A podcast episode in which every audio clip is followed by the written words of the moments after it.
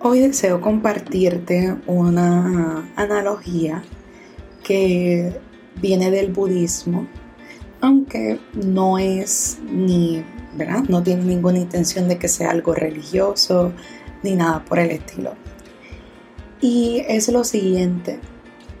Una vez se le preguntó al Buda cuál era la diferencia entre gustar y amar. Y cuando nosotros nos gusta algo o amamos algo, nuestra forma de ser, expectativas y procesos son diferentes. Y Buda mencionó que cuando a ti te gusta algo, vamos a utilizar la metáfora de una flor, si ves una flor que te encanta y te gusta solamente, vas a ir, vas a arrancarla y luego con el tiempo la vas a terminar botando. Pero cuando tú amas algo, le deseas dar cuidado. Y si amas una flor, tú te vas a levantar todos los días, vas a, a verificar y percatarte que tenga el suficiente sol, la suficiente agua, tome la suficiente luna, esté en un espacio donde pueda crecer, ¿verdad?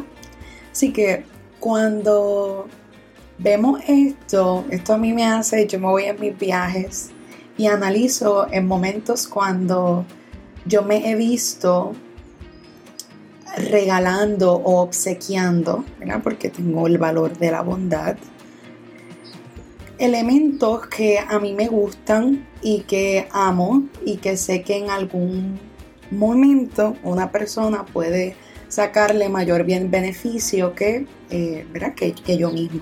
Claro que no voy a andar por ahí regalando a mis gatos, mis mascotas o a mis hermanas, aunque en el humor sí lo haría, pero no sé si ves hacia dónde me estoy dirigiendo.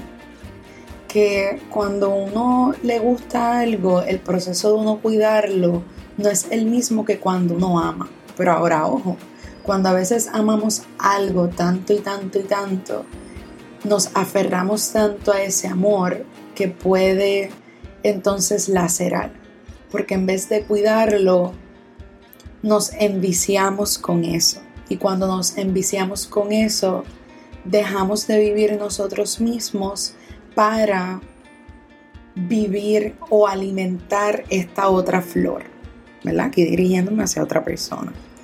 Así que debemos siento que mantener un balance donde yo te cuido, te amo, pero en la medida en que tú decides estar en este mundo, mantenerte con vida, lo vas a estar. No yo exageradamente darte todos los cuidados. Así que más o menos me parece interesante esta, esta filosofía y quería compartirla contigo porque siento que muchas veces nos desvivimos por el otro y no siento que deba ser así. Nosotros somos seres que necesitamos regresar al autoamor y al, a la autoinversión, a uno invertir en uno mismo, a uno amar, pero a la misma vez te amo estableciendo límites, te amo yo teniendo una vida, te amo en mi alegría, en mi tristeza. Te amo aun cuando me hieres. Y a veces cuando las cosas nos duelen demasiado es porque hay amor detrás. Y a veces sentimos que odiamos a una persona o algún elemento y todo esto viene por el amor. Pero son otras partes del amor de las que quizás no hemos contemplado. Así que aquí te traigo esta reflexión y este diálogo para que para que tú también evalúes tus relaciones, tus formas de amar, tus elementos que pueden continuar siendo los mismos, pero elementos que también puedes integrar para tu bienestar. Y deseo que continuemos en este crecimiento y en este viaje juntos y juntas. Gracias por escucharme, deseo que estés bien y que así sea.